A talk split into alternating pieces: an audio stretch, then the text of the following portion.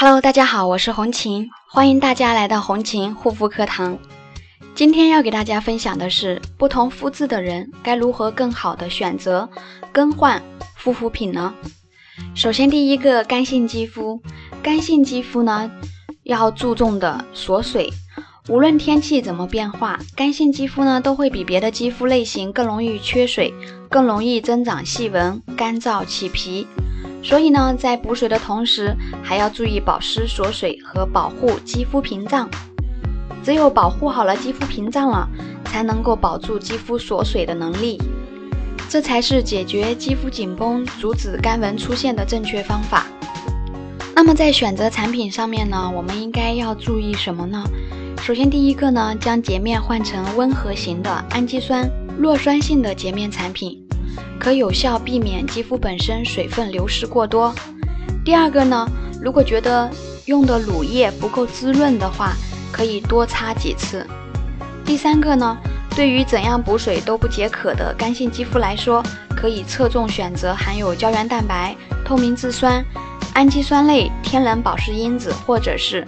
含有神经酰胺之类的补充角质层、脂质的成分，都能加大保湿效果。第二种肤质，油性肌肤。油性肌肤呢，要注重加强控油，但同时呢，也不要忘记了要保湿。夏天由于天气炎热，容易使肌肤出油，所以夏天一般是油性肌肤最讨厌的季节了。除了用控油产品之外呢，还恨不得一天二十四个小时。都把吸油纸攥在手里，随时随地的给面部吸油。但是呢，对于油性肌肤来说，保湿比控油更加重要。油性肌肤的确可以在夏天适当的加强控油力度，但为肌肤补水保湿也是油性肌肤的必备技能。关于产品方面，首先第一个呢，可以根据个人出油状况适当加强控油力度。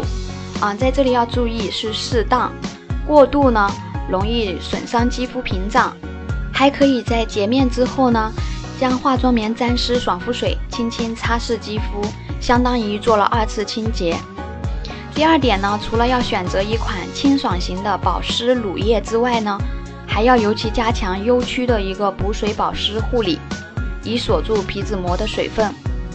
第三点呢，每周呢可以定时做一个深层清洁的面膜，以保证毛孔的通透性。最多一周不超过两次。第四点呢，做完清洁面膜之后，需要再进行补水，这样补水效果会更佳。第三个肌肤类型，混合性肌肤。混合性肌肤保湿是关键。混合肌肤呢，是综合了以上干性肌肤和油性肌肤的一种肌肤状态。在换季时期呢，混合性肌肤依然要注重分区护理，全脸补水保湿。局部控油和角质护理是最重要的换季保养。那么关于产品方面呢？首先第一点，T 区呢可以适当加强控油，再用保湿精华保持肌肤的清爽，调理肌肤水油平衡。脸颊虽然说没有冬季啊秋冬季节那么干燥，但还是要注意补水保湿，建议使用乳霜型的护肤品。如果说怕油腻，可以少量多次擦的时候，一次不要擦太多，一层一层的涂抹。第二点呢，T 区可以适当使用深层清洁面膜，一周一次即可。第三种肤质，敏感肌肤，肌肤屏障受损的人群，敏感肌肤以及肌肤屏障受损的人，角质层都很薄，肌肤的储水能力弱。换季时期呢，肌肤对环境温度适度的一个变化，会更加的敏感。忽冷忽热的环境呢，容易让毛细血管扩张，出现过敏。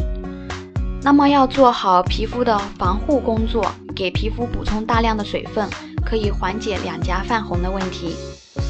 在产品方面要注意的，首先第一个可以从基础护肤品入手，逐个换成同品牌更加清爽的产品。换季时坚持使用同一品牌的产品，是杜绝敏感的一个好办法。第二点呢，选择具有舒缓、补水、保湿效果的产品，因为敏感肌肤的锁水能力比较弱，所以产品成分中最好是含有透明质酸钠、神经酰胺、角鲨烷等保湿锁水成分。总而言之呢，换季并不可怕，肌肤问题同样是每个人都会面临的，只有准确的了解自己的肌肤状态，对症下药，才能够和换季的肌肤问题 say goodbye。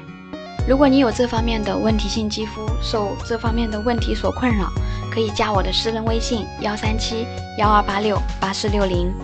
好啦，今天的分享就到这里，感谢大家的收听，我们下一期再见。